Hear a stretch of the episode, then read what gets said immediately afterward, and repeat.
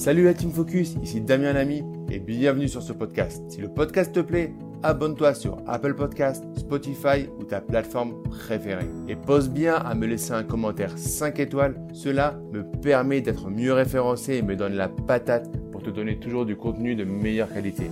Bonne écoute. Trois manières d'investir dans l'immobilier sans les banques. Comment investir dans l'immobilier sans les banques? Bonjour à tous, je m'appelle Damien Lamy. Après 14 ans en banque, je suis votre formateur professionnel et je vous accompagne pour faire des investissements rentables et sécurisés. Dans cette vidéo, on va voir comment on peut se passer des banques et tout de même continuer à investir dans l'immobilier, continuer à gonfler, à augmenter son patrimoine, augmenter ses revenus, se créer de nouvelles sources de revenus.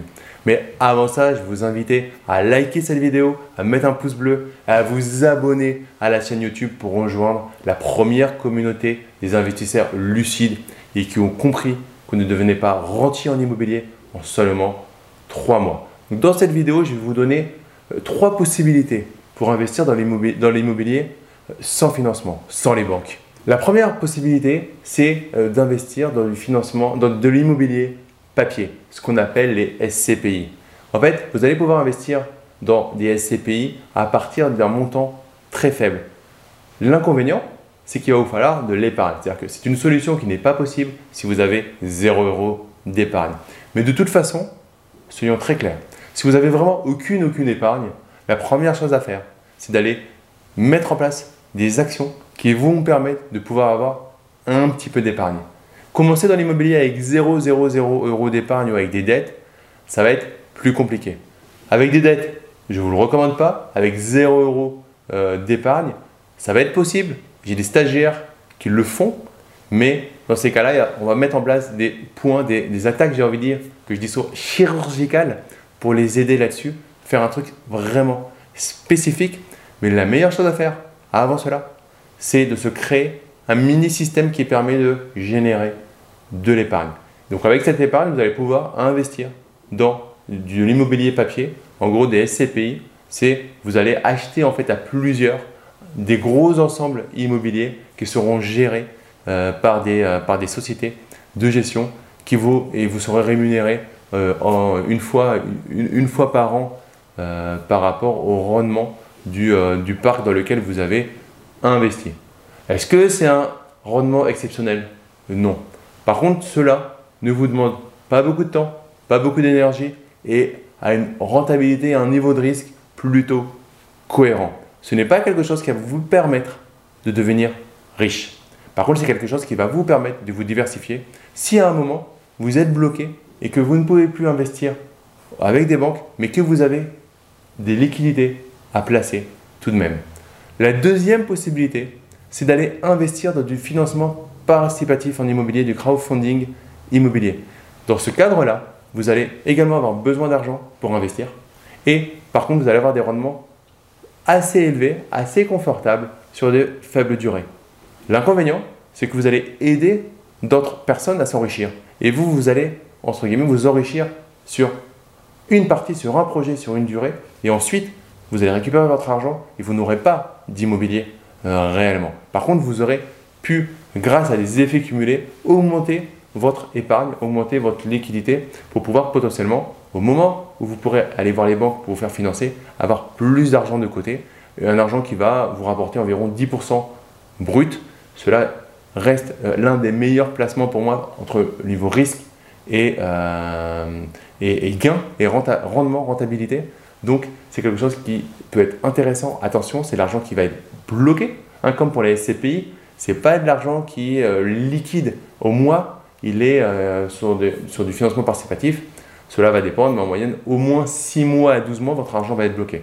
Donc attention à cela, mais c'est quelque chose de rapide que vous pouvez faire à côté euh, de votre travail, que vous pouvez faire en quelques clics, quelques minutes.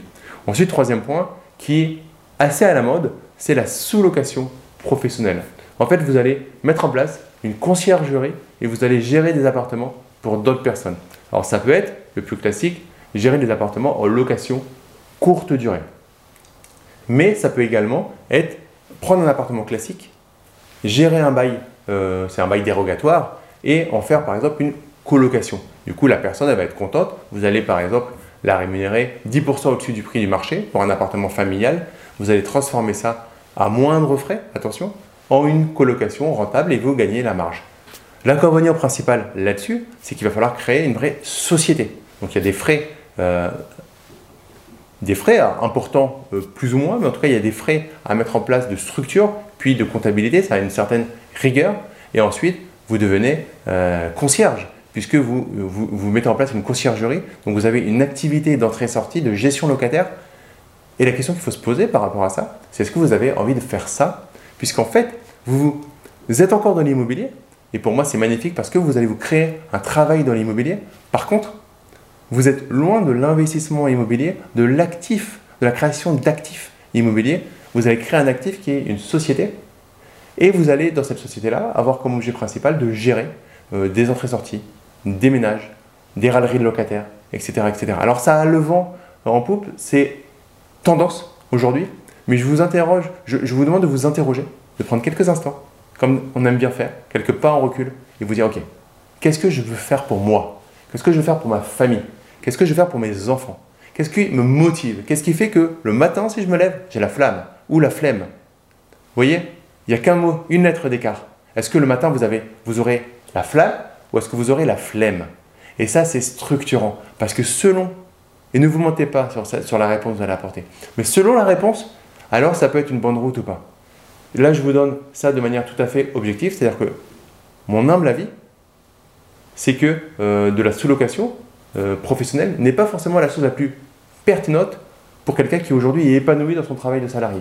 C'est quelque chose qui peut être très pertinent pour quelqu'un qui n'est pas du tout épanoui dans son travail de salarié, qui a un salaire euh, qui, est, qui est en dessous du salaire moyen, qui a un, salaire, on va dire, qui lui permet pas de faire de l'immobilier, de faire grand-chose.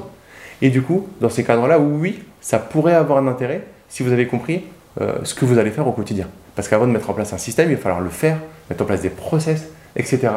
etc. Donc on a vu ces trois conseils. Euh, si vous voulez euh, investir dans l'immobilier, continuer à être dans l'immobilier sans passer par les banques. Si vous avez un commentaire, une, vous n'êtes pas d'accord sur une partie de ce que j'ai dit, puisque là, j'ai donné quand même mon avis sur certaines choses. Donc, si vous avez des questions par rapport à ça, des remarques, n'hésitez pas à me les mettre en commentaire. Mettez-moi un like et un pouce bleu euh, sur cette vidéo. Abonnez-vous à la chaîne et nous, on se retrouve très vite pour une prochaine vidéo. Ciao